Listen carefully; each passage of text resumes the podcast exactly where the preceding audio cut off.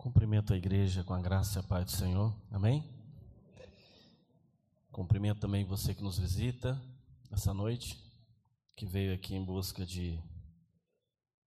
Talvez você não saiba o que você veio buscar, mas com certeza o convite foi feito, né? Vinde a mim, assim diz o Senhor. E eu quero, assim, iniciar essa mensagem eu quero fazer uma oração nesse momento para uma ação missionária em São João do Oriente. Nós vamos estar lá na sexta-feira, no sábado e no domingo, 15, 16 e 17. Estão indo 25 pessoas. Eu tenho mais cinco vagas para você que queira ir conosco. É só você entrar em contato, tá? Ou depois do culto. Você quiser estar conosco lá, pode falar comigo no final do culto. Mas eu quero orar nesse momento porque essa mensagem tem tudo a ver com o que nós vamos fazer lá, lá em São João do Oriente, que é promover o convite maior de Deus na vida daqueles que necessitam. Amém? Vamos curvar as nossas cabeças, vamos orar ao Senhor. Pai amado, Pai querido, Pai, glorificamos Teu nome, Senhor, e agradecemos a Ti por todas as coisas, ó Pai, em especial, Senhor, por este movimento missionário, ó Pai, em São João do Oriente, Semana Santa Solidária. Você já esteja preparando, Pai, aquele lugar para receber a mensagem do Senhor. Se você já esteja preparando o coração e mente de cada um ali, Senhor, que necessita ser salvo através da tua palavra. Senhor, prepara, Senhor Deus, todo aquele povo que vem de Aruarama, Senhor Deus, Rio de Janeiro, 80 pessoas, ó Pai, que venham, Pai, em segurança e que voltem em segurança. Guarda os ônibus, Senhor. Guarda o pastor Jorge. Guarda a igreja. Guarda nós, Senhor. 30 pessoas que sairão daqui, Senhor Deus, do Vale do Aço. E eu peço, Senhor Deus, que faça ali a vontade do Senhor, não a nossa. Mas nós pedimos, ó Pai, de forma humilde, que a vontade do Senhor seja almas para Jesus, como nós pedimos, ó Pai, e oramos. Que o Senhor esteja ali, Pai, promovendo um renovo naquele lugar. E que esse trabalho seja, Pai, frutífero no Senhor é a oração que fazemos em nome de Jesus. Amém? Glórias a Deus. Meus irmãos, o texto de Mateus já foi lido, mas eu farei novamente a leitura dele, Mateus 11, do verso 28 ao 30. É um grande convite que Jesus faz, e eu quero contextualizar esse convite, tá? Venham a mim todos os que estão cansados e sobrecarregados, e eu os darei descanso a vocês. Tomem sobre vocês o meu jugo e aprendam de mim pois sou manso e humilde de coração, e vocês encontrarão descanso para suas almas, pois meu jugo é suave e meu fardo é leve. Amém? Meus irmãos, essa palavra ela foi dada a um povo que passava por certos problemas, por um fardo muito pesado imposto pelo tempo em que eles viviam, que tem muito pouca diferença do tempo que nós vivemos. É uma questão de só você alterar as, as, as épocas e destinar novamente aí uma classificação para o jugo e para o fardo. Primeiro eu preciso dizer, né? Quem é da roça sabe. Eu sou da roça. Se você não sabe, fica sabendo. Quando você fala jugo na roça, vai lá e pega o jugo, ou pega a canga para os bois, ou para os carneiros, ou para o, a carroça. Jugo é aquilo que vai no pescoço do animal, e normalmente em dois, né? uma parelha, vamos dizer assim. E o fardo é a carga que eles estão carregando. Jesus falava na língua de quem estava ouvindo, por isso não se aveste dele ter comparado a gente no fardo leve e suave dele com o jugo de um animal. Ele falava na linguagem do povo, que o povo entendia. Por isso que os doutores da lei naquele tempo ficavam sem saber o que fazer, porque eles não entendiam o que era dito. E quando ele fala do o peso, o fardo que o homem carrega, ele é pesado. O jugo é cruel muitas vezes. E naquele tempo a gente tinha, para estudo, um império, um imperador romano, que o negócio era só subir impostos. aboliu o serviço sacerdotal, aboliu os direitos de culto em algumas regiões. Havia uma opressão do Império Romano sobre o judeu. Depois você tinha os fariseus. Os fariseus eram religiosos e eram ditos né, sepulcros caiados, foi essa denominação.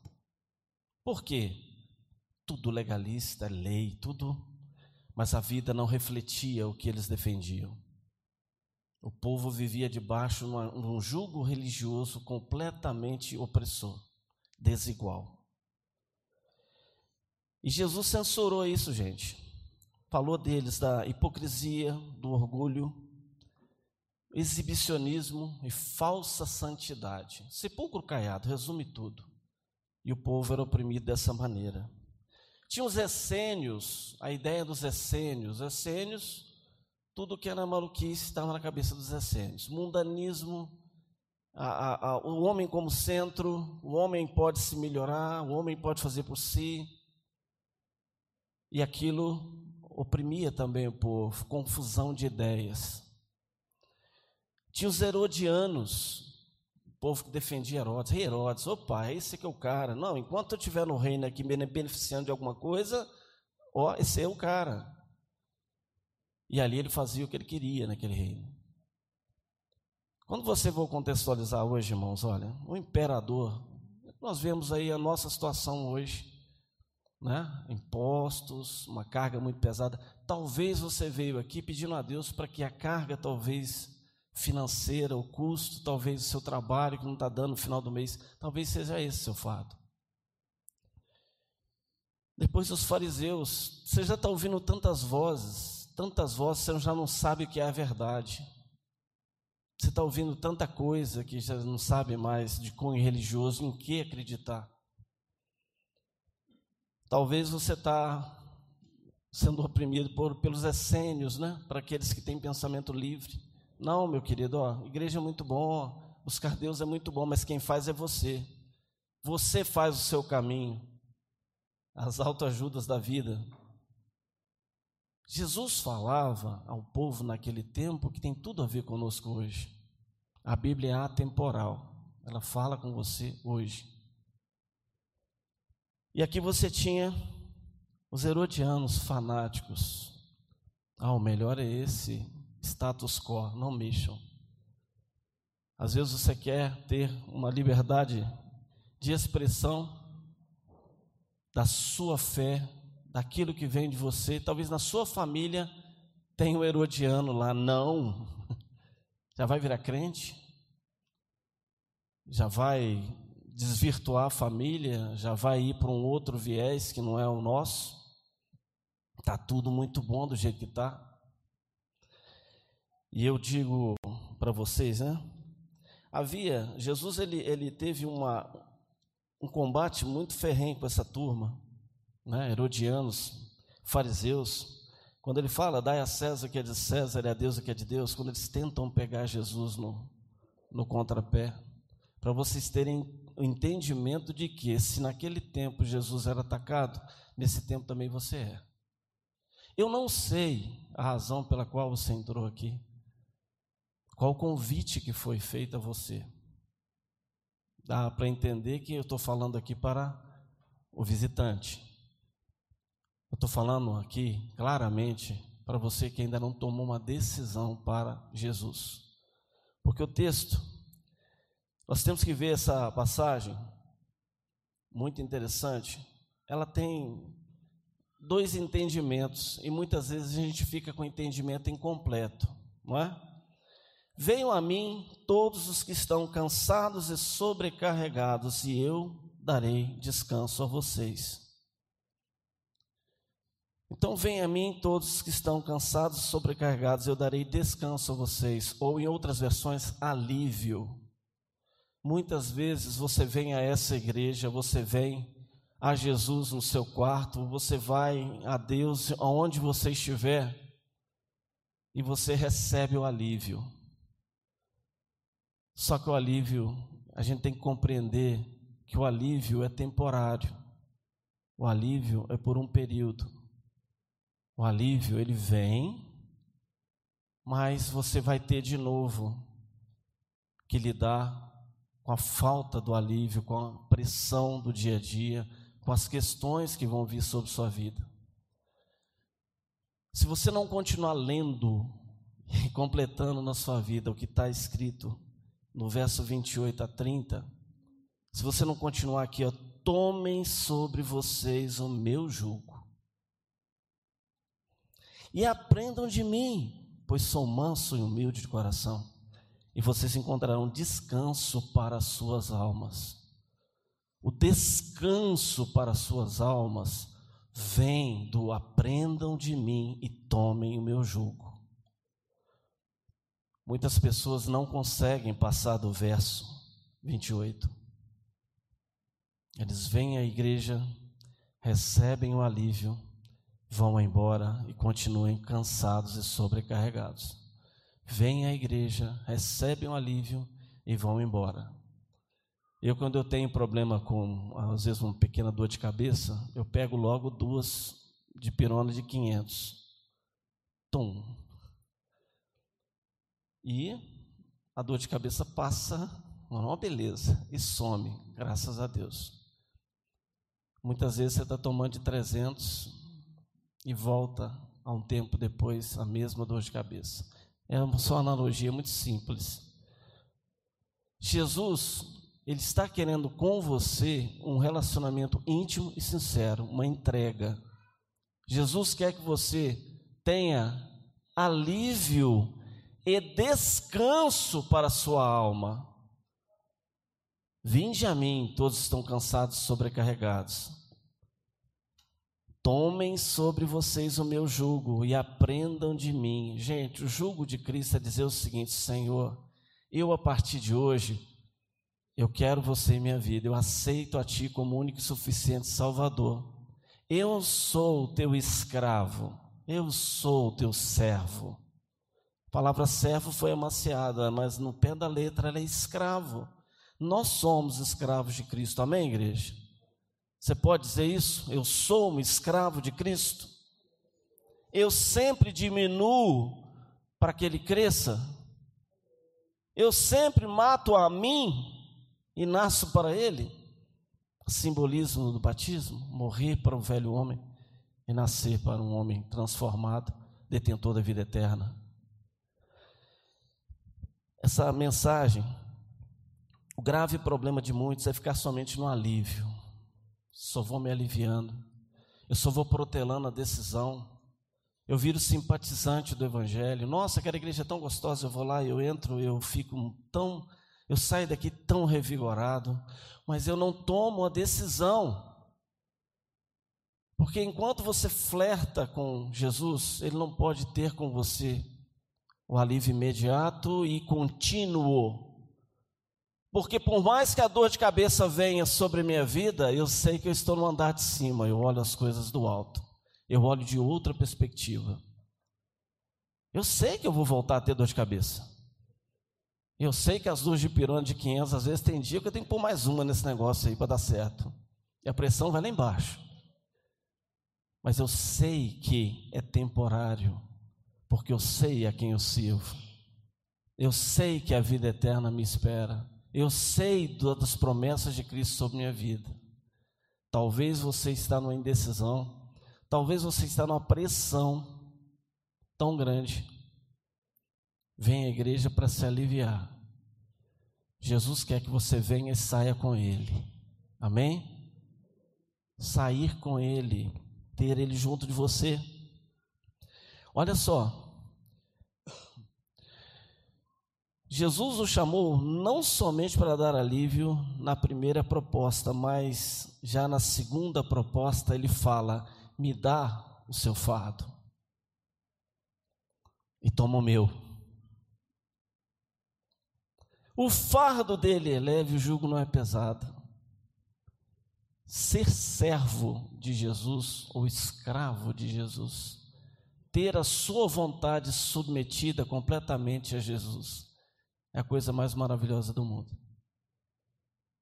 Eu experimentei isso um dia. Eu experimento toda manhã. Eu amo a passagem que diz: As misericórdias do Senhor se renovam a cada manhã. E essa é a razão de não sermos consumidos. Eu sei que Jesus, próprio Deus, tem uma página em branco toda manhã. Escreve a sua história conforme a minha vontade. Escreve a sua história conforme eu querer. Ah, mas aí tem um problema. Tem um problema porque eu sou pressionado pelos herodianos, eu sou pressionado pelo império, eu sou pressionado pelos fariseus, pelos saduceus, eu sou pressionado, eu sou pressionado. A pressão, meu querido, nunca vai deixar de existir até que Jesus volte. É a má notícia que eu te dou. Agora, a excelente notícia que eu te dou Nunca te deixarei, muito menos te desampararei, assim diz o Senhor. Ele está contigo, ele atravessa contigo. Ele não te chamou à toa. Venham a mim todos os que estão cansados e sobrecarregados, e eu darei descanso a vocês. E tome sobre vós meu jugo aprendam de mim, pois sou manso e humilde de coração, e vocês encontrarão descanso para suas almas. Essa passagem é muito profunda porque ela traz, gente, descanso para a alma, é vida eterna. Qual a sua perspectiva de vida eterna? Quando nós colocamos nossa vida numa perspectiva da vida eterna, as coisas desse mundo se tornam completamente sem importância. Quando você coloca a sua vida sob a perspectiva da vida eterna, Tá difícil para viver. Eu falo para vocês que eu penso, eu planejo para os meus filhos, ah, o que, que o Rafael vai ser daqui 15 anos? O que, que o Arthur vai ser daqui 10 anos, 12 anos? Que vai ser de nós na nossa casa? Que tipo de planejamento eu tenho? Tem hora que dá uma canseira, gente. Tem que pensar para frente sabendo que Jesus não tarda a vinda dele, a volta dele. E não tarda a buscar a mim e você que estão debaixo da presença de um Deus Todo-Poderoso, que aceitou Jesus como único suficiente Salvador. Só que eu digo para você que esse tempo de optar, esse tempo de dizer, olha, eu quero a graça salvífica do Senhor, ele está chegando ao fim. Vai chegar um momento que você vai tentar fazer essa proposta, tentar aceitar o vinde e pode ser tarde. E eu falo que é tarde num aspecto: ninguém sabe se está vivo daqui a um próximo minuto. Ninguém tem essa certeza. Eu tinha meu pai o ano passado, até dezembro, e depois ele sumiu de uma hora para outra. Dava dando sinais que ia partir, mas, poxa, mas foi rápido demais. Me pegou de surpresa. E é assim. A, a decisão que você precisa tomar, você que ainda não firmou um caminhar com Cristo, ela necessita, com uma urgência maior de tudo, ser firmada. É urgente o tempo, meus irmãos. Não há tempo mais para brincar de ser crente, não há tempo mais para viver uma vida vocês notaram agora que eu estou falando para algum, para crente, eu estou falando para mim, eu estou falando para você que já tomou uma decisão. Porque muitas vezes a gente se esquece, só fica no alívio. Ai, que alívio bom, ai, que alívio bom, ai, que alívio bom, mas o descanso eterno da alma é você viver o reino constante e saber: olha, tudo que acontecer comigo aqui hoje, o máximo que vai acontecer é eu morrer e ir para a glória do Senhor. E glória a Deus por isso. Quanta gente, quanto crente com medo de morrer, com medo de deixar as coisas, com medo de, com medo disso, com medo daquilo. O mundo tem fardo e não vai deixar de ter, não. Não vai deixar de ter, só eu sei os fardos que eu já venci e quantos virão. Você também sabe, cada um de nós. Só você sabe que você já enfrentou para chegar até aí, para estar na idade que está, do jeito que está. Quantos livramentos Deus te deu? Quantas ações do Espírito Santo foram feitas na sua vida para que você chegasse onde você está? E para você constatar uma coisa: eu em mim mesmo não sou nada. Quando a gente constata isso, desmonta essa ideia que nós temos de suficiência em nós. Porque a base de não responder o tomem sobre vocês o meu jugo e aprendam mais de mim é achar que nós somos suficientes. Ah, eu já cheguei no estágio que eu não preciso mais ler mais uma vez a Bíblia no ano. Eu já cheguei no estágio que eu saio de manhã, faço uma oração sapecada e tá beleza, tá ótimo. Ah, eu perdi aquele. Eu estou correndo tanto que eu perdi aquele chamamento do Espírito Santo quando alguém quase que cai na sua frente e você passa por cima dele esquecendo que a razão pela qual Jesus te chamou não foi para ser bonitinho sentado na igreja, todo mundo legalzinho, não. A maior ação cristã que você pode ter nesse, nesse tempo é lá fora, não é aqui dentro. Aqui nós estamos em comunidade em Cristo. Aqui nós nos alegramos uns com os outros. Aqui nós trazemos nossos visitantes. E você que nos visita, se sinta amado por essa igreja se sinta desejado no, no seio dessa igreja. Porque quando você percebe isso, é porque Jesus já está sinalizando: tome a sua decisão. Vinde a mim, venha a mim,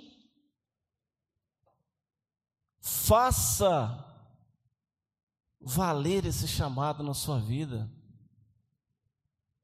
Eu estou dizendo aqui, eu não sei, eu não faço a mínima ideia para quem o Espírito Santo quer dizer. Pare de flertar comigo. Está muito além de chamar você para frequentar a Igreja Batista do Bom Retiro. Está anos-luz além disso. Tem a ver esse convite aceito e o julgo recebido tem a ver com a vida eterna. É uma aliança eterna que você faz com Jesus. É uma aliança que não será destruída. Porque ninguém é arrebatado das mãos de Jesus. Nem o presente, nem por vir, nem principados, nem potestades, em nada, poder nenhum pode te arrebatar das mãos de Jesus, uma vez que você tomou a decisão. Venha Jesus, meus irmãos, quando Jesus atravessou o mar da Galileia e foi à região de Gadar, hoje Jordânia, ele foi lá, libertou um homem, um gadareno, ou gesareno, existe uma dúvida teológica aí, mas não vamos entrar nela. Ou ele era gadareno ou gesareno, só que Gadar era a região toda de Decápolis, as dez cidades. Ele saiu, atravessou o mar à noite. Aqueles colegas dele no barco falaram: Jesus, nós já ficamos aqui tão cansados, ainda vamos atravessar esse mar? Vamos. Foi lá e salvou, libertou esse homem. Os historiadores falam que a região que mais tem ruína de igreja primitiva é Decápolis. Porque ali ficou um endemoniado gadareno e uma turma que viu porcos serem lançados ao precipício. Tamanho o poder de Deus. Depois você vê o segundo caso, eu poderia estar a noite toda falando. Quando a mulher samaritana, ao lado do tanque, né? ao lado do poço de Jacó, a mulher testemunhou da própria vida, do testemunho de que aquele homem havia libertado. E ela mudou a região dela. Ela proclamou o Evangelho. Ela discipulou, ela fez valer o testemunho dela. Porque ela aceitou, vinde a mim. Ela foi e aceitou o jugo, o fardo que é leve e o jugo que não é pesado tirando dela um jugo terrível, pois a mulher naquele tempo já era completamente vilipendiada. E ainda assim fosse mulher samaritana, Ela ia num horário que ninguém poderia ir naquele poço. Ela ia num horário em que ninguém poderia estar lá. Mas aprove. Jesus, que percebia todas as coisas, ele 100% homem, 100% Deus. Aprove que hoje eu faço o convite a ela. É o mesmo convite que hoje, 2022, ele faz a você, aqui essa noite. Venham a mim, todos estão cansados e sobrecarregados. Eu não sei a sobrecarga que você tem, mas Jesus quer te aliviar, não só por essa noite, mas uma vez você recebendo-o em seu coração, porque para muitos a salvação é uma distância de 30 centímetros, é a distância que há entre a mente, que pensa, que raciocina, que dá lógica, com um coração que se entrega, o centro das emoções. Essa noite você tem a opção de dizer: Senhor, entra no meu coração, faz morada em mim. Não é Jesus que vai dizer para você. A frase não foi, o convite não diz, irei até vós. O convite diz: venham a mim. Agora, a última que eu falo agora para os crentes que estão aqui essa noite. Quando fala venham a mim, ele está falando a cada um. A cada um que aceitou Jesus como único suficiente Salvador. É função sua, chamamento seu, cumprir esse convite é feito através de nós, através da pregação da sã doutrina de Deus, da palavra de Deus.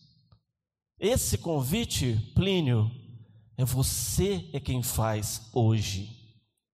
Naquele tempo, Jesus o fez, mas esse convite, crente, remido e lavado no sangue de Cristo, é você é quem faz hoje.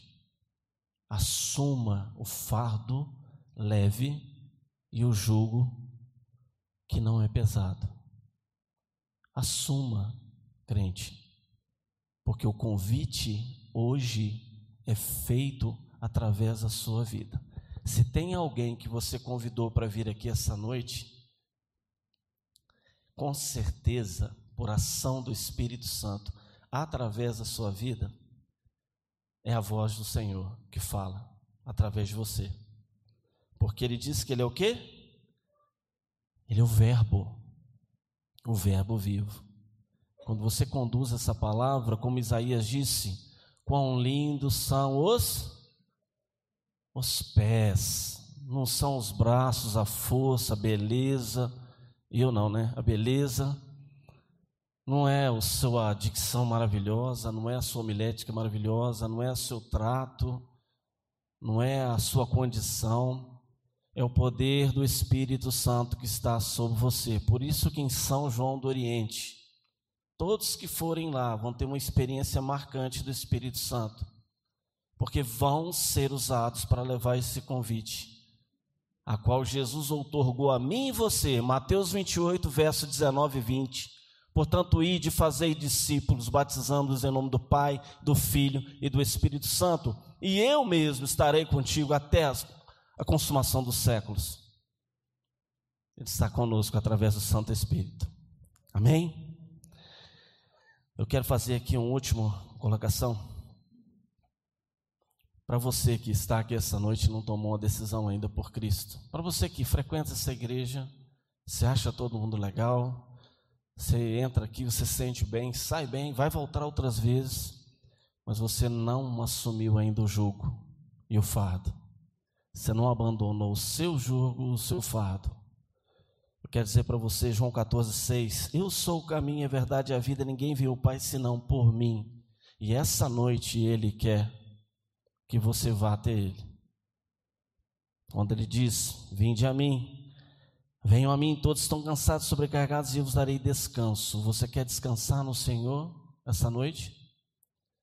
Eu gostaria que você curvasse sua cabeça, a igreja toda curvasse a cabeça, orasse ao Senhor, porque eu quero fazer uma pergunta essa noite. E não tome o pregador como sendo referência da pergunta, não. Tome o Espírito Santo como referência. Pense que você veio essa igreja essa noite para ouvir algo da parte de Deus. E esse algo vai ser uma pergunta simples, direta e objetiva. Há alguém aqui que aceita Jesus como único e suficiente Salvador e quer atender esse chamado do vinde a mim? Levante sua mão onde você está. Há alguém que aceita Cristo, que quer ter uma aliança com Jesus, quer estar na presença de Deus? Alguém? Amém. Eu quero fazer um segundo convite a você. A você que é crente, remido e lavado no sangue de Cristo mas que por vezes está negligenciando o fardo e a carga, jugo de Jesus Cristo, que é leve, que é suave e que não é pesado. Você quer consertar com Ele hoje? Você quer fazer dele o convite valer a pena? O primeiro convite que você recebeu, eu recebi o meu convite em 2001. E eu luto todos os dias para que esse convite seja efetivo, que faça valer a pena o convite que me foi feito. Agora eu quero orar por você. E se você estiver nessa condição, fique de pé onde você estiver. Se você quer fazer uma nova aliança com esse Senhor, você quer ter uma outra postura na presença dEle, você quer dizer sim, Pai, o fardo eu quero, eu quero teu fardo, eu estou sendo cada dia aliviado, mas eu quero ser efetivamente tocado pelo Senhor, quero que o teu fardo seja efetivo na minha vida. Eu quero orar e depois de orar, você se coloque de pé. Você que entendeu esse propósito. Senhor Deus eterno Pai, Pai amado, Pai querido, glorificamos teu nome, Senhor. Pai, essa noite, Senhor Deus, quando é feito um convite tão gracioso, tão maravilhoso, tão essencial, um convite eterno, Pai, que nos foi feito pelo Senhor um dia. Eu quero colocar a vida de cada um aqui, Senhor, que porventura, Pai, queira fazer uma nova aliança com o Senhor, querer um novo propósito, renovar, Senhor, as suas forças, continuar a caminhada, para que o Senhor continue a usá-lo de forma grandiosa, Pai. Que o Senhor continue, Pai, a usá-lo de forma maravilhosa. Eu peço a Ti, Senhor Deus, que começando da minha vida, Senhor, que eu, Pai querido, toda manhã faça valer a pena as misericórdias do Senhor que se renovam sobre a minha vida. Que eu possa reescrever, Senhor, a minha história. Que eu possa viver debaixo da tua vontade. Até que o Senhor venha, ó Pai, ou eu vá para a glória do Senhor. Por isso eu glorifico o teu nome e peço por cada um, Senhor, que em seu coração, mesmo que não se levante, mas em seu coração, que é um renovo, que o Senhor faça Dessa forma, Senhor, nós pedimos, clamamos a Ti e oramos todas essas coisas no poderoso nome de Jesus. Amém. Glórias a Deus.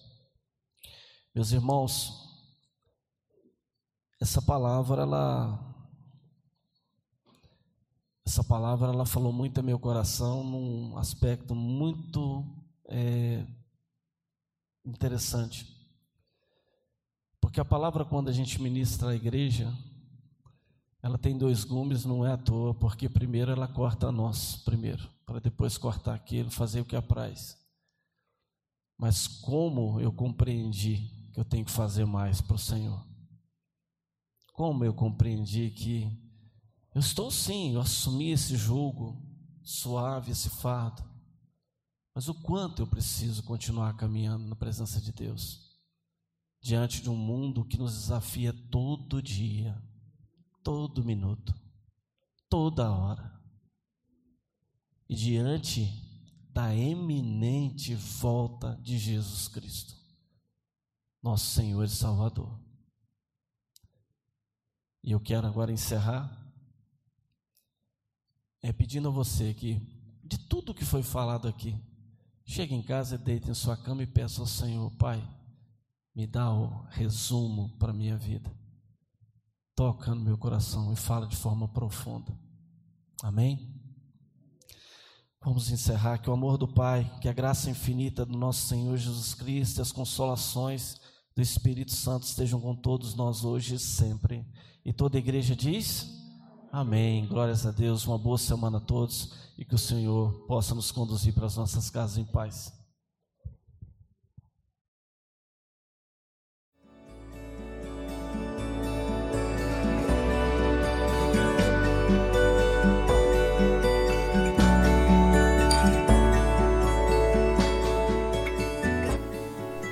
A Igreja Batista do Bom Retiro tem plena convicção de que a palavra de Deus é poder para salvar e transformar vidas. Nosso desejo é que essa mensagem tenha alcançado seu coração. Para saber mais sobre quem somos e em quem acreditamos, acesse ibbrpatinga.com.br.